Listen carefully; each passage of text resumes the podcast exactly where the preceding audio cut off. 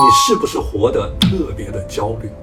我见过这样的焦虑症患者，整晚整晚的睡不着觉，一不小心就会泪流满面。